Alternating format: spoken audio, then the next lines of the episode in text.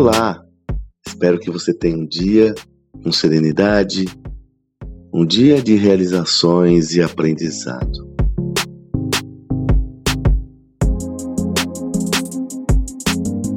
Ah, falando em aprendizado, né?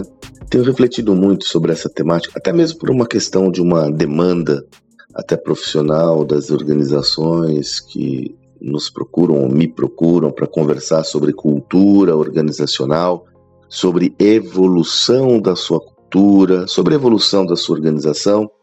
Eu sempre participo de dois projetos por ano mais consultivos, com a perspectiva clara de ter uma dimensão real desse tema. Tenho, nesse contexto, falado muito sobre propósito. Sobre propósito. Na verdade, a questão do propósito nas organizações, ele nada mais é do que uma demanda que cresceu na sociedade. E essa demanda, ela se traduz numa visão das empresas terem a necessidade de terem uma atuação cada vez mais responsável, atendendo ao processo, sobretudo de criação de valor social. Mas, na minha visão, esse tema, ele na realidade emerge de um outro, que é a demanda por discutir o propósito no nível do indivíduo. Qual é meu propósito de vida? É, se nós formos analisar nesse contexto empresarial, na minha geração, a pessoa não tinha muito isso de pensar o seu propósito corporativo. Ela arrumava um emprego, um trampo, trabalhava, ganhava uma grana e boa. Inclusive, na minha geração e anteriores, muito se havia da visão, da dinâmica de você trabalhar numa empresa só para ganhar dinheiro e não para se realizar. Realizava fora da, do, seu, do seu horário de trabalho, né?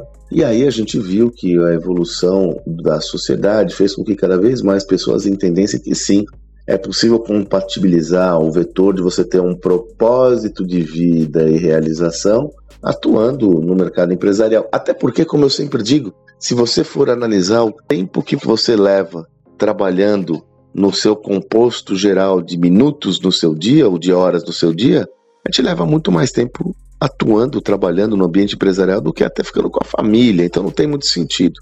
Disso vem essa visão, né, de como eu encontro o meu propósito, né? E aí eu acho que tem um tema que a gente tem que contextualizar de uma forma legal eu gosto, eu não gosto de, de generalizar experiências pessoais para construir teses, mas eu tenho que trabalhar com a minha vivência como um objeto de estudo, porque é a partir dela que eu consigo criar conexões e conclusões. Quando eu comecei a trabalhar com 18 anos, vendendo amendoim, como eu sempre digo, eu vendia amendoim ali na periferia de São Paulo para depósitos atacadistas. O meu propósito simplesmente era sobreviver. Eu, durante mais de dois anos, basicamente trabalhei para pagar a faculdade, financiamento da casa da minha mãe, e sobrava, eu acho que dinheiro de hoje, uns 100 reais por fim de semana para eu ir para balada, para eu me divertir.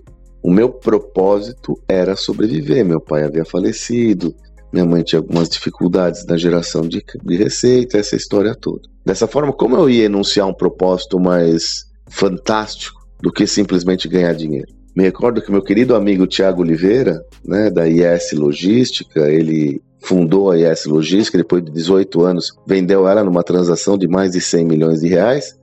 Sempre comenta comigo, falou, Sandrão, no meu começo, quando eu comecei a IS, o meu propósito era sobreviver. Meu propósito era ter dinheiro para pagar o almoço, cara. Então, por que, que eu trago essa visão? Muitas vezes também a ditadura de uma visão orientada à necessidade de você ter um propósito pessoal, sobretudo no jovem, gera uma pressão desmedida para uma relação que, em minha visão, ela demanda maturidade. Então, o propósito muda ao longo do tempo, de acordo com a maturidade que você tem, de acordo, inclusive, com as conquistas que você tem. Hoje é evidente que minha visão de propósito é muito distinta do passado eu consegui construir uma trajetória onde hoje, para atingir meu propósito, eu posso fazer ações voluntárias, eu posso investir tempo aqui compartilhando conhecimento com você, eu posso fazer inúmeras iniciativas que eu faço de conteúdo sem estar atrelado à recompensa financeira imediata, porque eu construí isso. Dessa forma, eu consigo ter um propósito mais abrangente. Quando nós começamos o meu sucesso.com, tínhamos um propósito claro ajudar as pessoas a empreender. Então você percebe como o meu propósito foi mudando ao longo da vida e quando você é um empreendedor, o seu propósito se mistura com o seu negócio.